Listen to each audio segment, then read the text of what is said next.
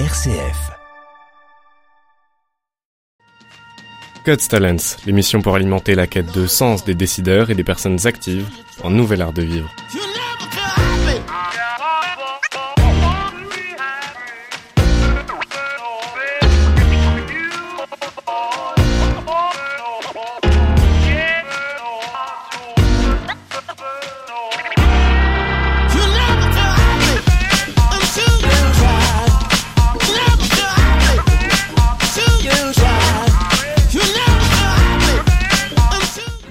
Bienvenue sur la 1RCF dans God's Talent. Euh, je suis Bernice Delafaye, je suis très heureuse de vous retrouver aujourd'hui. Je suis avec Bénédicte Simonard aujourd'hui. Bonjour Bénédicte. Bonjour Bérénice. Alors Bénédicte, vous êtes administratrice et responsable des réfugiés de Be for Ukraine, qui est une initiative citoyenne d'aide aux Ukrainiens. L'ASBL a été créée par un groupe d'amis qui sont entrepreneurs et qui ont senti un appel à faire quelque chose pour la guerre en Ukraine lorsque celle-ci a éclaté en février 2022. Votre objectif lors de votre premier convoi, c'était d'apporter des biens de première nécessité en Ukraine et de ramener des réfugiés ici en Belgique.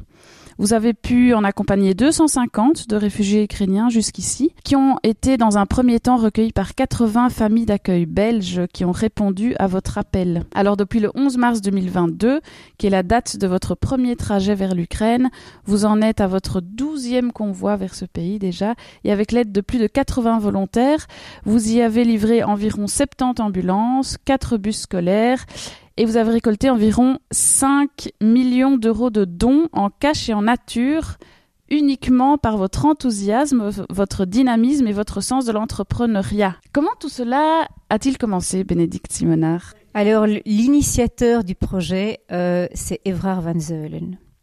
C'est lui qui s'est dit deux, trois jours après le début de la guerre, donc euh, fin février 2022, euh, il s'est dit, voilà, je vais prendre ma voiture, aller avec quelques amis, apporter des biens de première nécessité sur place et revenir avec quelques réfugiés. Donc il a partagé ce projet autour de lui et 10-15 jours après, c'était euh, 40 chauffeurs, 20 camionnettes, plusieurs tonnes de matériel et comme vous l'avez dit, 100 réfugiés qui sont, qui sont revenus lors du premier convoi. Vous étiez du voyage euh, à ce moment-là? Non, puisque j'étais responsable réfugié, euh, mon rôle était d'accueillir les réfugiés ici en Belgique et de leur trouver des familles d'accueil. Cet initiateur, c'est un, un entrepreneur. Oui. Donc il, il, a ça dans le sang, euh, il a l'action dans le sang aussi, j'imagine? Exactement. Donc en fait, le point de départ, c'est un, un, message sur LinkedIn. Donc il a utilisé les réseaux sociaux, il a envoyé ce message sur LinkedIn. Je pense qu'en quelques heures ou quelques jours, il avait déjà 15 000 views. Et il avait dit euh, à ceux qui lisaient son post, si vous voulez, euh, vous pouvez verser de l'argent sur ce compte pour nous soutenir dans notre mission, ou si vous pouvez recevoir euh, des réfugiés, pouvez-vous le signaler. Donc c'est là qu'il a lancé euh, le message. Et donc il a vu arriver sur son compte énormément de dons, si bien qu'à partir d'un certain moment, il a fallu se constituer en association euh, l'association Be for Ukraine était née. Mm -hmm. euh, mais l'initiative a commencé de, de, ce point de départ-là. Il s'attendait à une un tel engouement ou bien euh, pas du tout? Il s'attendait à partir un peu tout seul comme ça vers là-bas? Je, je, ne pense pas. Je pense qu'un peu comme nous tous dans l'association, nous avons été vraiment favorablement surpris par l'élan de générosité de toute la population belge, au fait, de l'élan de générosité tant au niveau financier, que les familles qui ouvraient leurs maisons pour accueillir des réfugiés, que les dons en nature qu'on recevait. Donc euh, on, je pense qu'on a tous été euh, surpris et très contents de voir cet élan de solidarité générale au fait. Et alors vous qui êtes entré dans l'aventure aussi, euh, à quel moment est-ce que ça s'est fait? Est-ce que tout de suite il a créé un petit groupe autour de lui ou, ou, ou, ça s'est fait petit à petit? Tout au début quand il a dit voilà je vais partir amener des, des biens et revenir avec des réfugiés, au début, il pensait que c'était voilà 4-5, et puis quand il a réalisé que ce serait peut-être une petite centaine, euh, il m'a tout de suite euh, téléphoné pour voir si je pouvais l'aider. Donc c'est également euh, 3-4 jours après le, la guerre que ma mission à moi a commencé euh, pour l'accueil des réfugiés. Ah oui. Et donc vous êtes un petit noyau comme ça autour, autour de, de, ce projet? On, on, était au début quelques-uns, mais je vous ai dit en quelques jours, on est devenu plusieurs dizaines, Ouais. et je pense qu'on est même arrivé à 100 bénévoles très vite. Donc à s'investir dans ce projet. Donc c'est vraiment une énorme opération collective. Donc Aujourd'hui encore, euh, on, est, on, est, on est plusieurs dizaines de, volontaires à travailler pour ce mhm. projet, oui. Et concrètement, donc, euh, vous vouliez aller en Ukraine, apporter euh, ben, des, donc, des biens de première nécessité. ça s'est transformé aussi en par amener des ambulances, amener, enfin c'est c'est énorme. C'est il, il, faut quand même logistiquement et aussi au niveau communication s'organiser quoi. Oui, oui, c'était une fameuse organisation. Euh, alors c'est vrai que c'était euh, le, petit groupe est devenu en quelques jours un énorme groupe de, gens enthousiastes, entreprenants euh, et qui a, on s'est tous mis ensemble au fait pour pour créer ce projet, toujours à l'initiative évidemment de d'Evrard, mais j'aimerais bien aussi citer une autre personne ici qui était qui est très importante, c'est Patrick Van der Vliet qui est le responsable ambulance, et, c'est voilà, c'est lui qui a, qui a mené à bien ce, projet d'ambulance depuis le début. Et en fait, donc dès le début aussi, on s'est dit mais qu'est-ce qu'ils ont besoin sur place, comment les aider? Et on s'est tout de suite mis en contact avec l'ambassade d'Ukraine à Bruxelles. Et c'est eux qui nous ont dit quels étaient les besoins sur place. Donc, euh, tant au niveau des, biens de première nécessité, mais après le projet des ambulances, on a été euh, voilà contacté par l'ambassade euh, d'Ukraine en Belgique ici qui nous a dit en fait voilà il y a, y a Alexander euh, voilà c'est le c'est une personne assez importante au niveau de en Ukraine puisqu'il est le, numéro 2 du plus grand hôpital de Kiev donc d'Ukraine qui nous a dit voilà il y a des besoins très importants au niveau des hôpitaux au niveau des ambulances. Est-ce que vous pourriez aider? Et de là est né le projet et donc, le, le, le Ukraine, en fait, c'est axé autour de trois grands projets les réfugiés, les ambulances et puis plus tard les bus scolaires. c'est ça. Et alors, et alors euh, les ambulances, moi je, je, suis euh, très étonnée parce que une ambulance ça coûte très cher. Une ambulance euh, ça se fait pas en une, deux, trois. comment est-ce que vous avez pu en, en, avoir pour les amener jusque-là? Bah, Les donateurs ont été extrêmement généreux. Donc quand on a vu qu'on avait euh, des donations assez importantes, on s'est dit mais l'important pour nous c'est d'avoir un impact, de faire une différence là-bas en Ukraine. Et du coup, on a, voilà, c'est Patrick, le, gestionnaire de ce projet-là, qui, s'est mis à recharger des, rechercher des ambulances de seconde main partout en Europe euh, pour pouvoir voilà, avoir les, prix les plus intéressants. Euh, donc, il a principalement acheté des, ambulances en. Je pense que au début c'était aux Pays-Bas, et puis c'était en France que qu'on voilà qu'on a trouvé les, ambulances qui qui seraient parfaites pour là-bas en Ukraine. C'est ça. Donc vous les, vous les avez achetées avec les dons euh, en, en, argent, quoi. Euh, et alors vous aviez aussi des dons en nature. C'était quoi, par exemple, que les gens donnaient? En fait, il s'est avéré au début qu'il y avait un, besoin d'ambulance pour deux raisons. La première, c'était que les hôpitaux étaient bombardés ainsi que les ambulances. Et la deuxième, c'était que les gens n'osaient plus sortir de leur bunker ou de leur cave, ils étaient terrifiés. Donc en fait, plus personne n'osait aller à l'hôpital et donc on avait besoin que l'hôpital aille chez les gens directement. Donc en fait, le projet a été, mais en fait, on va convertir ces ambulances en mini-hôpitaux. Donc on va, on va, les, on va mettre du matériel à l'intérieur, du matériel médical euh, et, des appareils médicaux pour pouvoir soigner les gens là où ils se trouvent. Donc il y avait des, échographies, il y avait des défibrillateurs, euh, enfin, il y avait tout ce qu'il faut pour soigner les blessés. Et, euh, donc ce matériel-là, au début, je dirais qu'il y a énormément d'hôpitaux, de centres médicaux, de médecins qui nous ont donné tout ce qu'ils avaient ou tout ce qu'ils n'utilisaient plus. Donc au début, on a reçu énormément de dons en nature. Mmh, mmh. Il fallait démarcher ces hôpitaux euh, et, tous ces gens aussi euh, pour, pour, pour les dons. Euh, ça, c'était votre, c'était le boulot de, votre petit noyau là. non, non, non. À ce moment-là, on était déjà une centaine de ah volontaires. Ah oui. Et j'ai envie de dire que la première semaine, le petit noyau, c'était quelques jours. Après, dès une semaine, on était une centaine de volontaires. Je pense que c'est cette centaine de volontaires qui a fait appel à leur réseau, à leurs connaissances, dans leur travail, à leurs amis, à leur famille.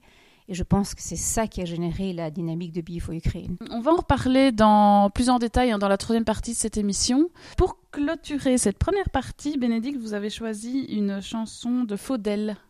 Oui, C'est une chanson que j'aime beaucoup. c'est une chanson que mon... quand on est parti aux États-Unis, on a vécu une bonne dizaine d'années en Californie.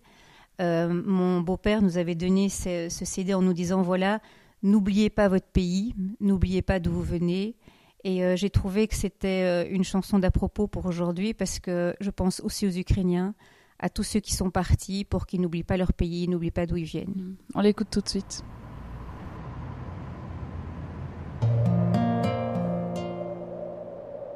Je ne connais pas ce soleil qui brûle les dunes sans fin. Je ne connais pas d'autre terre que celle qui m'a tendu la main. Et si un jour je pars d'ici, que je traverse le désert pour aller voir d'où vient ma vie, dans quelle rue jouait mon père. Moi qui suis né près de Paris, sous tout ce vent, toute cette pluie, je n'oublierai jamais mon pays, jamais mon pays. Et si demain, comme aujourd'hui, je dois faire le tour de la terre pour chanter au monde mes envies, voyager des années entières. Moi qui suis né tout près d'ici, même si je quitte mes amis, je n'oublierai jamais mon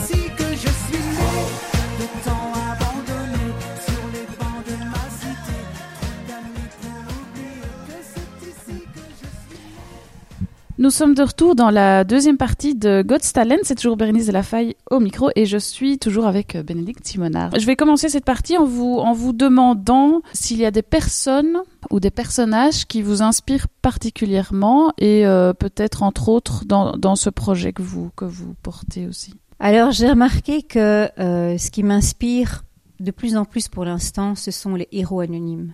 Je suis vraiment très impressionnée par ces personnes ordinaires co- comme vous et moi, euh, qui accomplissent des, soit qui vont contribuer à des choses positives pour la société, soit qui vont améliorer le quotidien de personnes euh, défavorisées, euh, soit qui vont créer du lien, des connexions entre les gens, qui vont accompagner les gens dans des moments difficiles. Et donc, c'est vraiment des personnes comme ça qui m'inspirent aujourd'hui.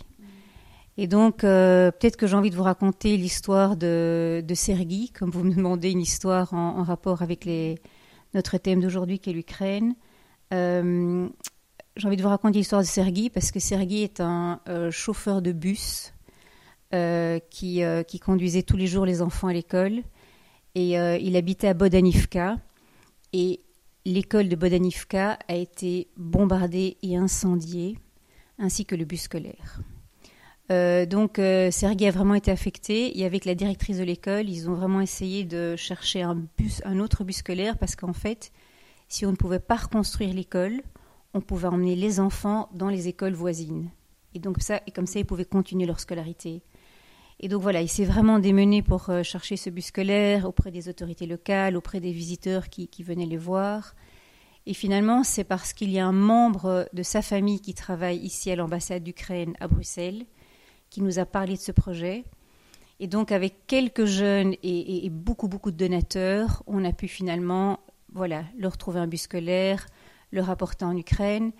Et en fait, quand Sergi a vu le bus arriver, il a vraiment fondu en larmes parce que ça lui, ça lui rendait vraiment un sens à sa vie, euh, ça lui rendait une dignité et euh, ça lui permettait de faire ce qu'il avait toujours aimé faire, c'était d'amener les enfants à l'école. Et, euh, donc si, je parle au passé, c'est parce que Sergi est mort la semaine passée et qu'il a dit à sa famille que la plus belle chose qui lui était arrivée l'année passée, c'était ce bus et c'était de pouvoir amener les enfants à l'école. Là, on voit toute l'importance du projet quand même, hein, quand euh, il y a des choses concrètes comme ça qui se passent et l'impact que ça a sur, euh, euh, sur toute une communauté en fait. Hein, le, bus existe toujours, du coup, vos bus, vos ambulances, etc. C'est toujours, elles sont toujours en oui, oui, nous, nous, oui, oui, nous suivons en fait chaque donation que nous faisons. Donc toutes les toutes les ambulances que nous avons envoyées sont suivies et les bus scolaires aussi. Et donc c'est vrai que après ce premier projet de bus scolaire, c'était la même chose pour les ambulances. Quand on a vu l'impact que c'était, quand on a vu que euh, le bus ou une ambulance est un signe d'espoir pour les gens, c'était comme vous dites, c'est un espoir pour toute une communauté.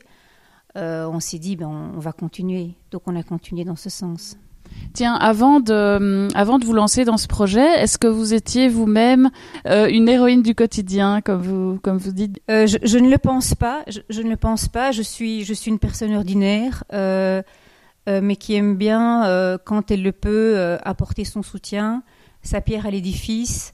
faire une différence, ça oui, ça je trouve que c'est important. Dans voilà, je le fais quand je peux. Est-ce que dans vos sources d'inspiration, vous avez des, des, livres qui vous ont touché? Est-ce que vous êtes une grande lectrice?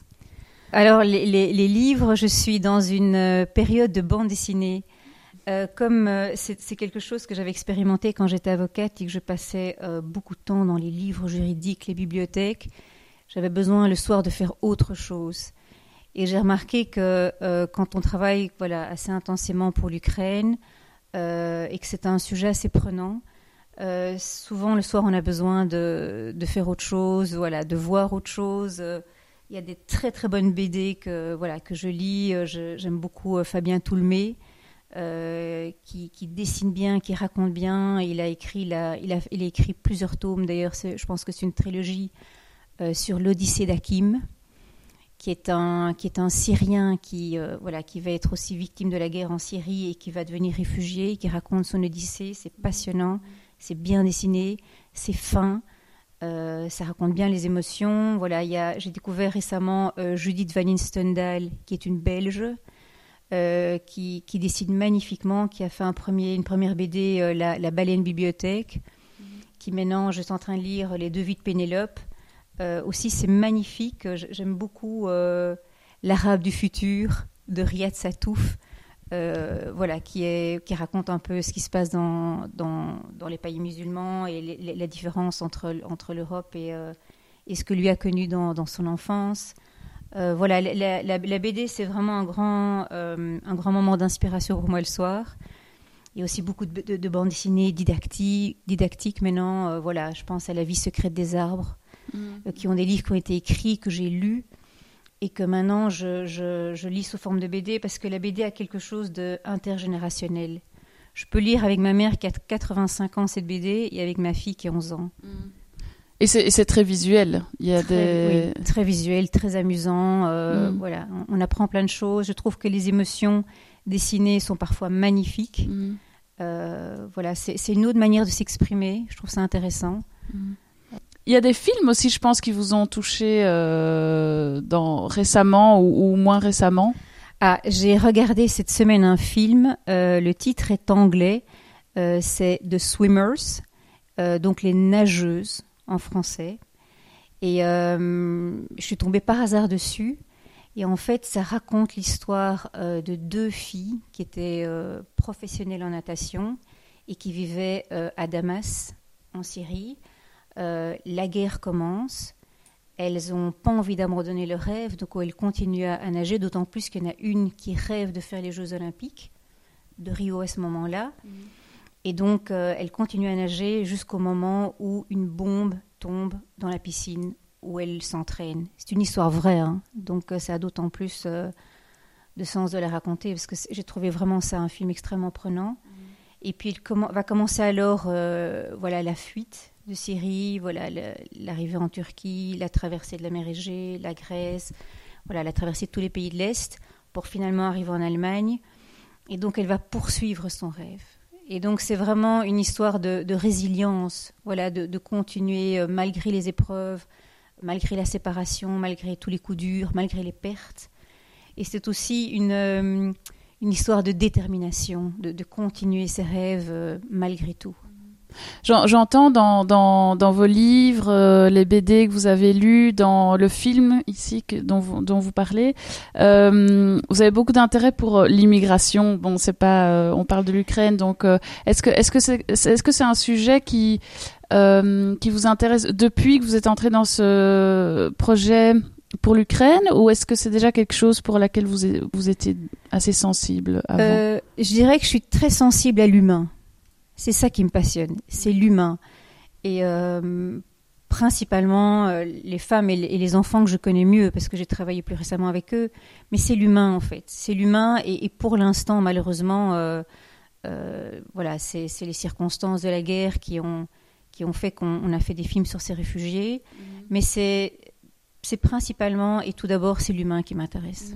Est-ce que lorsque vous viviez aux États-Unis, euh, vous aviez euh, aussi cette euh, sensibilité-là, ou est-ce que c'était plus mis de côté, ou vous étiez plus dans un monde un peu privilégié? J'étais certainement dans un monde privilégié, ça c'est sûr. Voilà, quand on vit en Californie, dans, dans la baie de San Francisco, c'est un monde privilégié.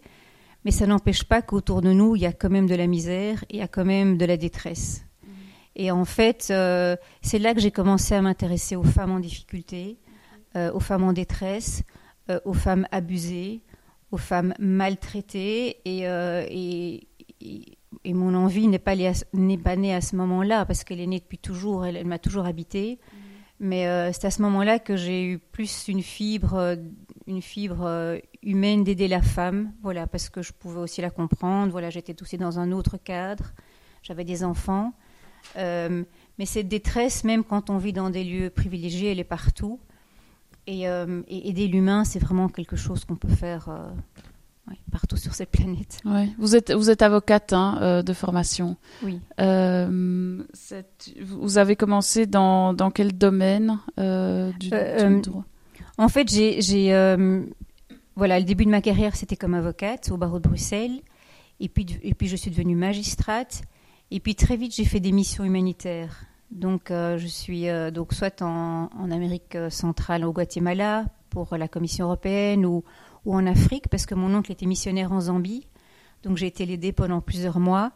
Euh, j'ai aussi travaillé pour la Croix-Rouge. Voilà, je donnais des cours de droit international humanitaire pour euh, les, les prévenus Mm. qui étaient la- en prison, pour les détenus qui étaient en prison.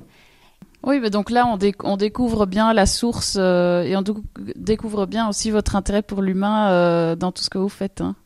Oui, oui, c'est intéressant oui, de le savoir. C'était présent déjà dans mes études universitaires, les travaux que j'ai faits à l'UNIF, euh, voilà, déjà avant dans les mouvements scoutisme, comme on est beaucoup allé faire. Mhm. J'aimais ça au fait. Mhm, mhm. Ça faisait partie qui j'étais. Je- En fait, je viens d'une famille nombreuse. hein. Moi, on était cinq à la maison, et mes parents étaient tous les deux, venaient tous les deux de familles nombreuses aussi. Chez mon père, ils étaient dix enfants. Et chaque enfant a eu quatre, cinq ou six enfants. Donc imaginez le nombre de cousins qu'on était. Donc tout ce qui est euh, solidarité, partage, euh, voilà, les autres, euh, oui, ça a toujours fait partie de, ça fait partie de mon ADN pratiquement. Mhm. On va écouter une, une, chanson que vous avez choisie aussi, cette deuxième chanson de Louis Armstrong.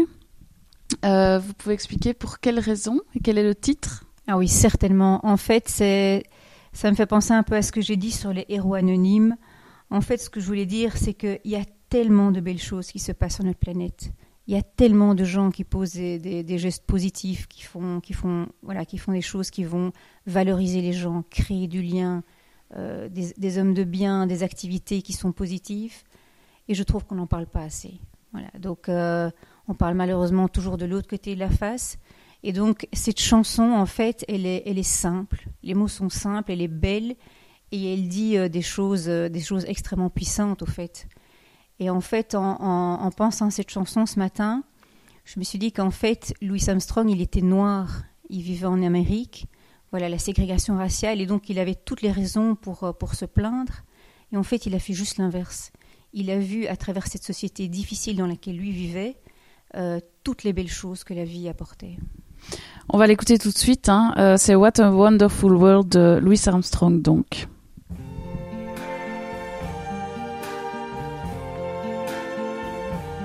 I see trees of green,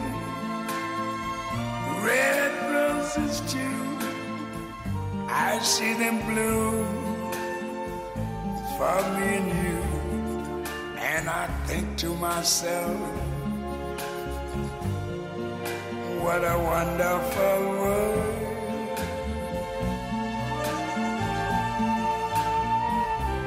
I see skies of blue and clouds of white, the bright, blessed day, the dark, sacred night. And I think to myself,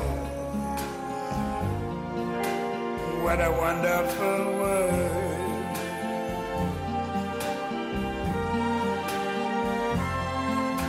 The colors of the rainbow, so pretty in the sky, are also on the faces of people going by. I see friends shaking hands,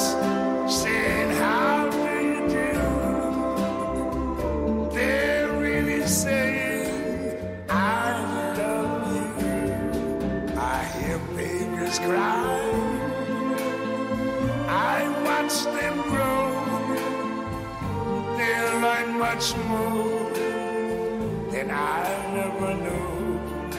And I think to myself, what a wonderful world. Yes, I think to myself,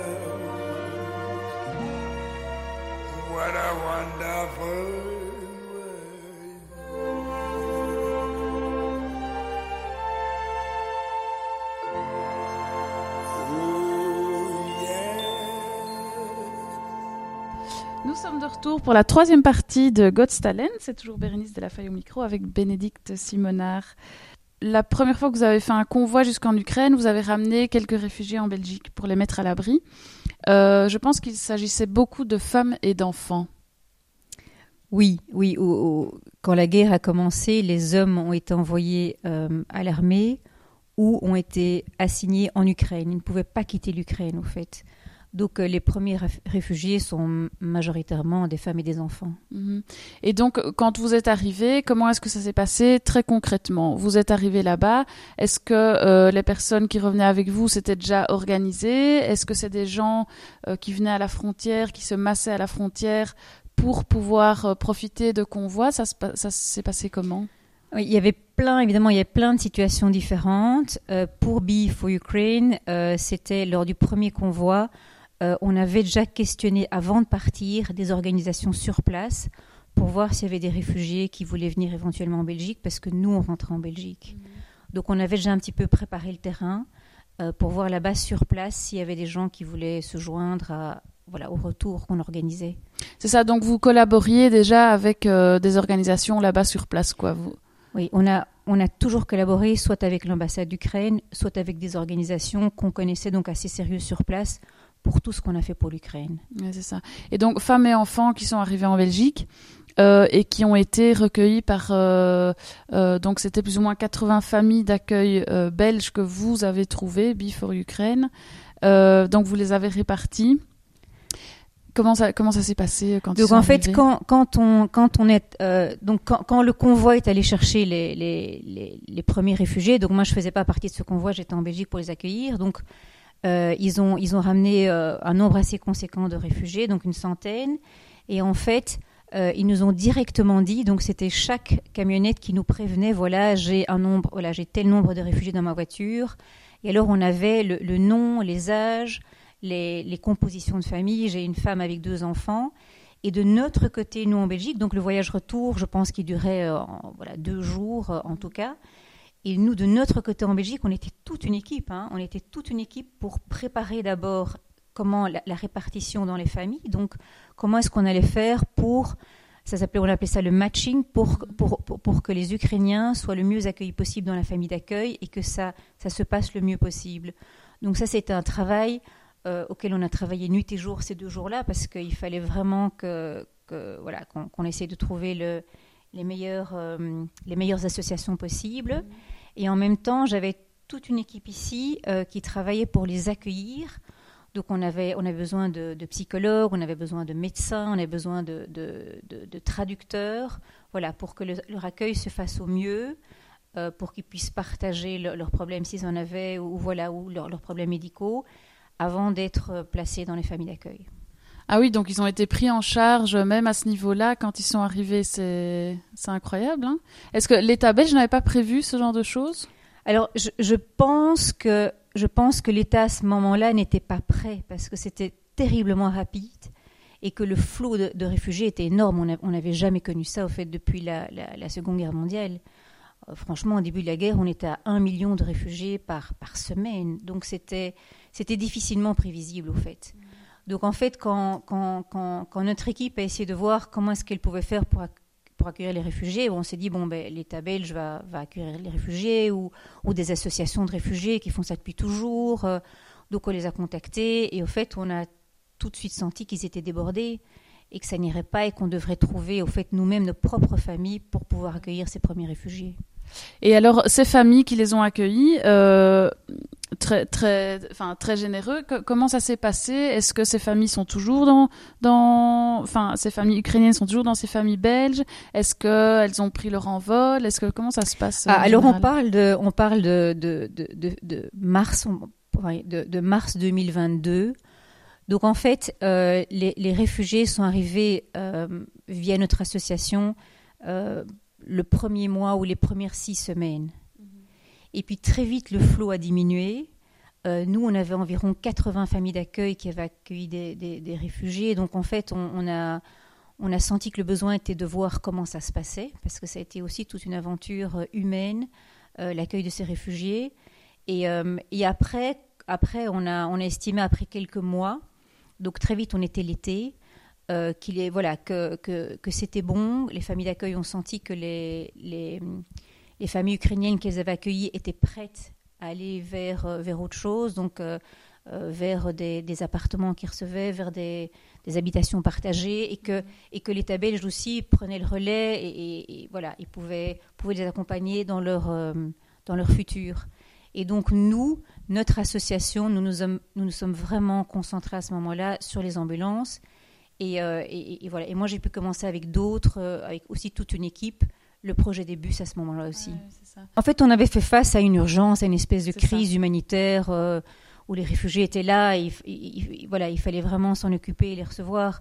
Mais une fois que ça s'était posé, on a préféré vraiment aider les Ukrainiens sur place et voir quels étaient leurs besoins sur place. Mm. Et on est toujours occupé à faire ça aujourd'hui. Il y a beaucoup de réfugiés, donc euh, vous disiez un million, je crois, qui sont plus ou moins qui sont sortis d'Ukraine à ce moment-là au début. En, fait, pour, essayer de comprendre le phénomène, j'avais un petit peu lu sur le sujet et j'avais compris à ma manière que euh, lors de la crise syrienne et afghane, euh, je n'étais pas là à ce moment-là, j'étais, aux États-Unis, mais j'avais compris qu'à ce moment-là, l'Europe avait accueilli environ 1 300 000 réfugiés pour toute une année. Alors que ici, la crise ukrainienne, c'était 1 million de réfugiés par semaine. Donc après, après 4 semaines, il y avait 4 millions. Après 6 semaines, il y avait 6 millions de réfugiés. Donc c'était une, une, crise auquel on n'avait jamais euh, fait face. Mm. Euh, donc oui, c'est ça qui était un petit peu déroutant et c'est pour ça qu'on a dû euh, trouver des moyens exceptionnels pour accueillir ces réfugiés. Il y, a, certaines familles ukrainiennes qui sont retournées en Ukraine ou bien la plupart sont restées ici? Il y a eu un peu de tout. Je, parle des, des, familles que voilà, des familles que, qui travaillait, euh, qui travaillait avec BIFO Ukraine. Euh, je dirais que je ne sais pas exactement, mais il y a une petite partie qui est retournée, qui est retournée très vite ou qui est retournée l'été et qui n'a plus eu envie de revenir. Mais la grande majorité, certainement les deux tiers, sont restés ici parce que parce que leur pays est toujours en guerre et qu'ils n'ont pas beaucoup d'avenir là-bas mhm. pour l'instant. Vous, vous, vous savez euh, psychologiquement comment ça se passe? Est-ce qu'ils ont besoin d'être suivis? C'est quoi les, plus gros traumatismes pour eux? Est-ce que c'est quelque chose qui, que vous suivez un peu ça ou pas du tout? Plus pour l'instant, mais au début, au début, c'était les, psychologues ont, ont, eu un énorme travail à faire. Oui, bien sûr. Donc au début, euh, euh, l'équipe psychologique, mais après, les, les, psychologues en Belgique et les psychologues ukrainiens en Belgique oui, ils ont eu énormément de, travail à faire. En fait, il y avait beaucoup de, cauchemars le soir, euh, de crises d'angoisse. Euh, il y en avait qui avaient le syndrome du survivant, donc il dit moi je suis bien, mais, mais mon mari est à la guerre, il est en train, voilà, voilà, il, est blessé par balle. Donc en fait, il y avait, voilà, c'est ce qu'on appelle le syndrome du survivant. C'est de la euh, culpabilité, c'est un peu. oui, c'était très dur. Oui, c'était très dur pour eux de vivre ici dans un pays en paix, voilà, où tout se passait bien, et de savoir que leurs proches souffraient là-bas. Euh, les enfants ont eu beaucoup de difficultés. Nouvelles écoles, il y, a, aussi beaucoup la difficulté de la langue, qui est une grande barrière et euh, qui, va, qui va parfois euh, isoler certaines personnes. On en parle beaucoup moins de, l'Ukraine ces temps-ci, hein. mais vous êtes toujours là et ils ont toujours besoin d'aide là-bas. Vous y êtes allé de temps en temps sur place avec des convois? Oui, oui, oui. J'ai été deux fois en Ukraine. Donc, euh, au début de la guerre, euh, en avril 2022, pour apporter. je faisais partie d'un convoi d'ambulances. Donc, on a apporté des ambulances en Ukraine. Euh, et puis, je suis retournée cette année, en avril 2023. C'était pour des raisons différentes. Je faisais aussi partie d'un convoi et j'amenais aussi une ambulance. Mais j'avais aussi envie de voir la situation sur place et de la comprendre. Euh, parce que voilà, on nous demandait des bus scolaires, mais je, ne me rendais pas compte de, la situation sur place. Donc j'avais envie de le voir, j'avais envie d'entendre les gens, j'avais envie de ressentir la situation. Et donc euh, oui, je suis partie avec un convoi. J'ai été jusqu'à Kiev avec une bénévole ukrainienne qui fait partie de notre association, euh, qui m'a guidée. Et donc, on, on, a pu aller visiter des écoles sur place. Donc, on était dans une région au nord de Kiev. Donc c'était le département de Hostomel, et euh, là où la, guerre avait véritablement commencé. Et, euh, et en fait, j'ai vraiment pu voir la destruction, euh, les besoins. On a entendu les gens et j'ai vraiment réalisé que, que, la mission était importante et que c'était et que c'était vraiment important de, contenir de continuer à les soutenir. Mhm.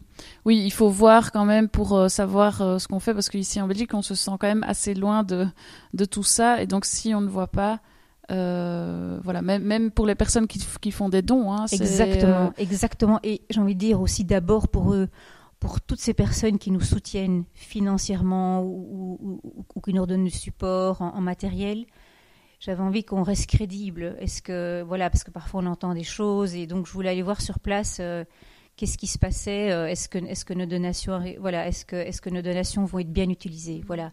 Et donc euh, oui, c'est avant tout une question de crédibilité et de respect de, des donateurs, de, des dons qu'ils nous font. Mm.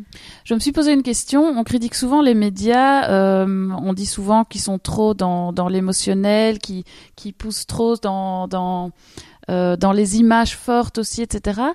Euh, je me suis dit, s'il n'y avait pas eu ça au départ, est-ce que vous auriez euh, été dans le même genre d'action? Est-ce que ça aurait créé une réaction comme celle-là? Ça a parfois du bon aussi de, d'avoir de l'émotionnel justement pour entrer dans l'action. Il y a des gens qui, qui, réagissent mal, mais il y a des gens qui ont besoin de ça pour, pour faire les choses bien et, et, se, se, mettre en mouvement. Je ne dirais pas que c'est l'émotionnel qui m'a poussé à, à, rentrer dans l'action. J'ai eu besoin de rentrer dans l'action parce que je sentais que j'avais besoin de faire quelque chose. Et donc, euh, plutôt que de regarder la télévision et de voir les images euh, vraiment horribles qui passent à la télévision et de me sentir impuissante, moi, ma manière de, de, résister à ça, c'était de passer à l'action. Mmh.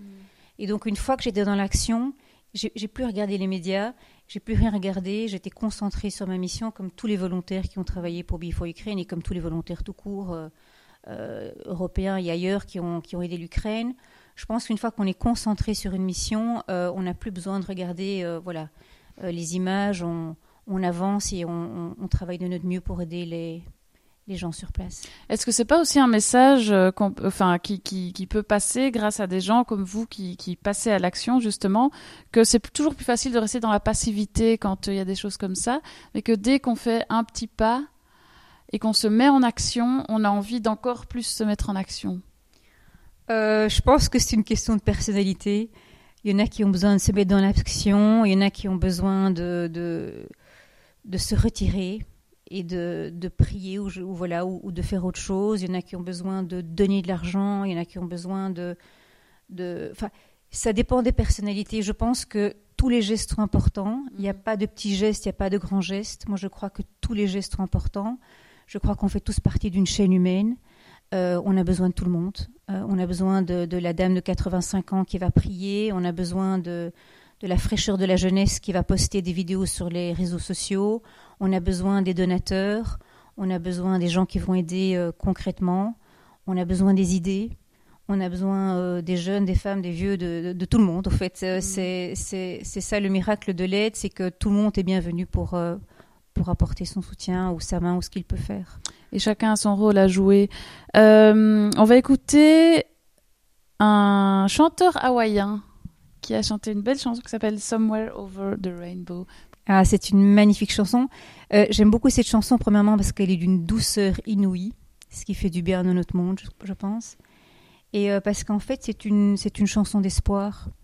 Et c'est une chanson d'espoir et j'ai envie de la dédier aux enfants ukrainiens et à tous les enfants victimes de conflits d'ailleurs, euh, qui, qui, pour leur redonner espoir et pour dire que derrière les nuages, derrière les moments difficiles, continue à garder espoir, il y aura quelque chose de beau pour toi.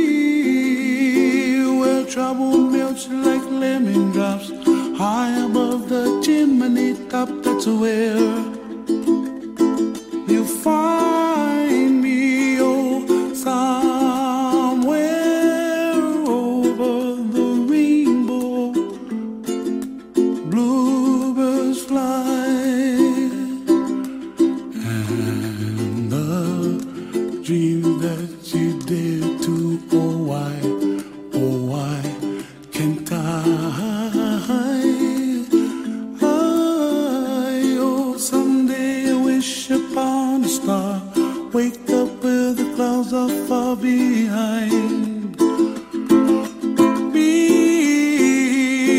Where trouble melts like a lemon drops high above the chimney top. That's where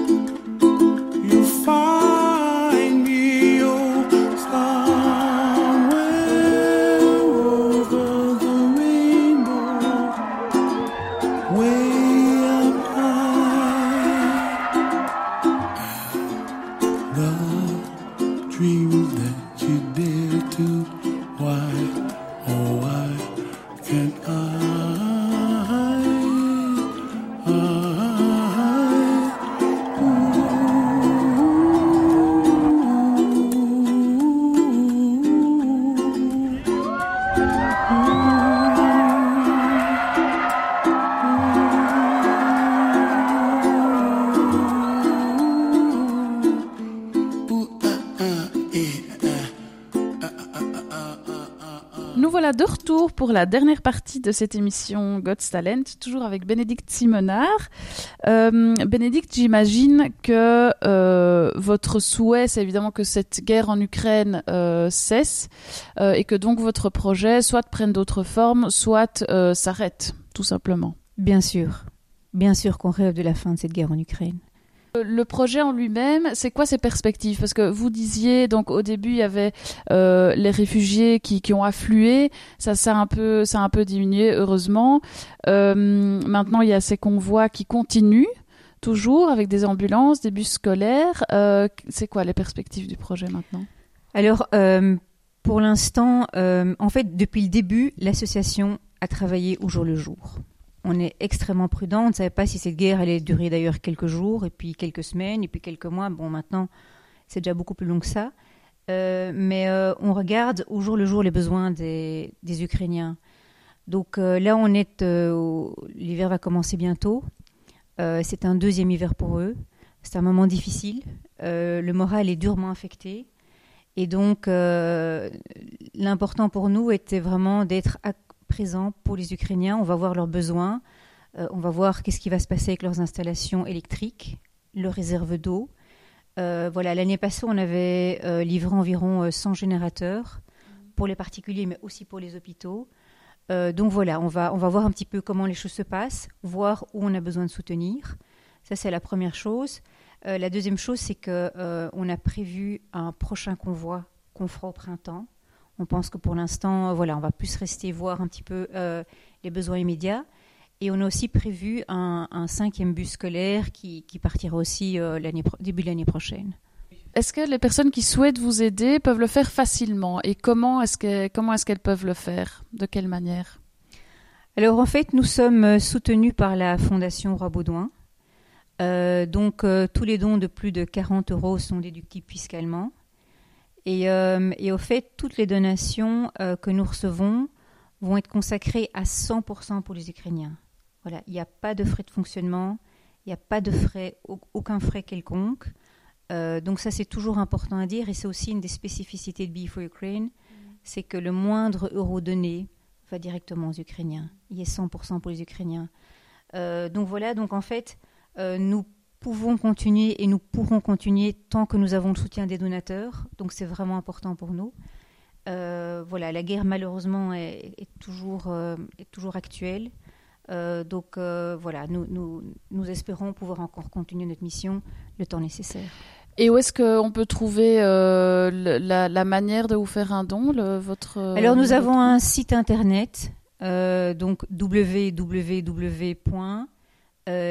www.be donc B E for F O R U E donc U A.be euh, où il y a toutes les informations nécessaires euh, voilà pour les donations. Et aussi nous sommes présents sur euh, tous les médias sociaux euh, Facebook, LinkedIn, Instagram.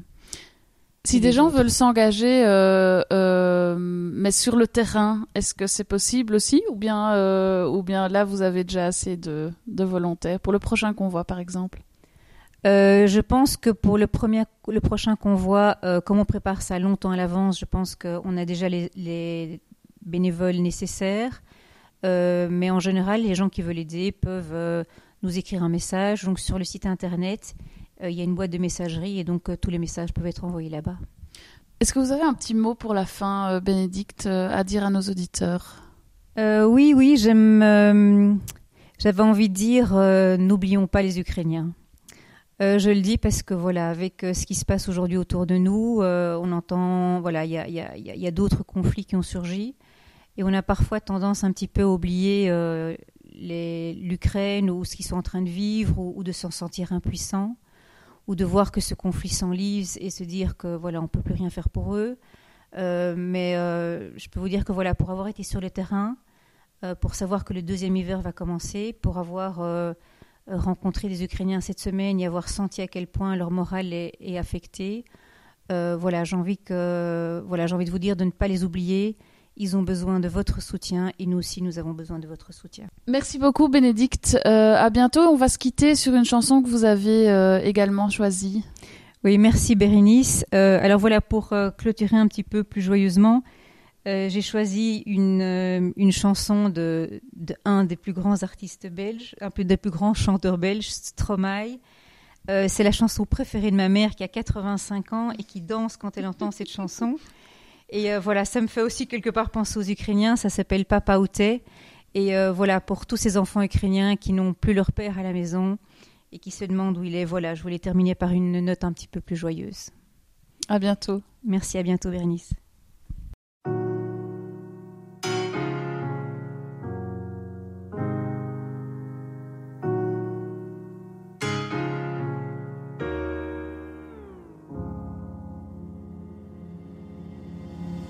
Dites-moi d'où il vient, enfin je saurai où je vais. Maman dit que lorsqu'on cherche bien, on finit toujours par trouver. Elle dit qu'il n'est jamais très loin, qu'il part très souvent travailler. Maman dit travailler c'est bien, bien mieux qu'être mal accompagné. Pas vrai? Où est ton papa? Dis-moi où est ton papa Sans même devoir lui parler, il sait ce qui ne va pas. Ah sacré papa, dis-moi où es-tu caché? Ça doit faire au moins mille fois que j'ai compté mes doigts. Hey. Où t'es, papa, où t'es? Où t'es, papa, où t'es? Où t'es, papa, où t'es? Où t'es, où t'es, où papa, où t'es? Où t'es, papa, où t'es? Où t'es, papa, où t'es? Où t'es, papa, où t'es?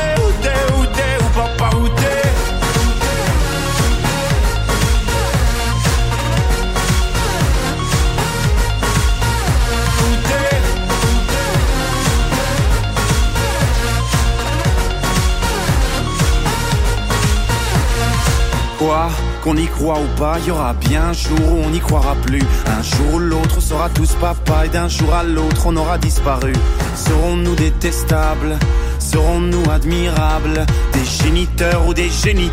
Dites-nous qui donne naissance aux irresponsables Hein Dites-nous qui. Tiens, tout le monde sait comment on fait des bébés Mais personne sait comment on fait des papas. Monsieur, je sais tout, on aurait hérité C'est ça, faut le sucer de son pouce ou quoi Dites-nous où c'est caché Ça doit faire au moins mille fois qu'on a bouffé nos doigts.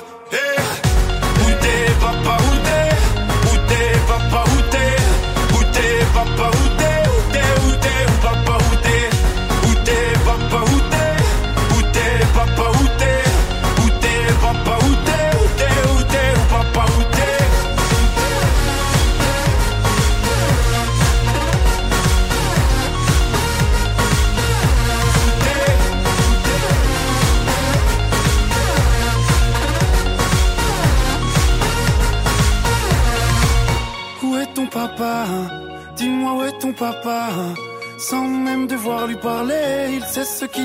Ah sacré papa, dis-moi où es-tu caché? Ça doit faire au moins mille fois que j'ai compté mes doigts. Eh, où est ton papa?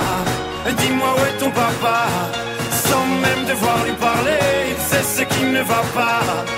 Ah sacré papa, dis-moi où es-tu caché? Ça doit faire au moins mille fois que j'ai compté mes doigts. Hey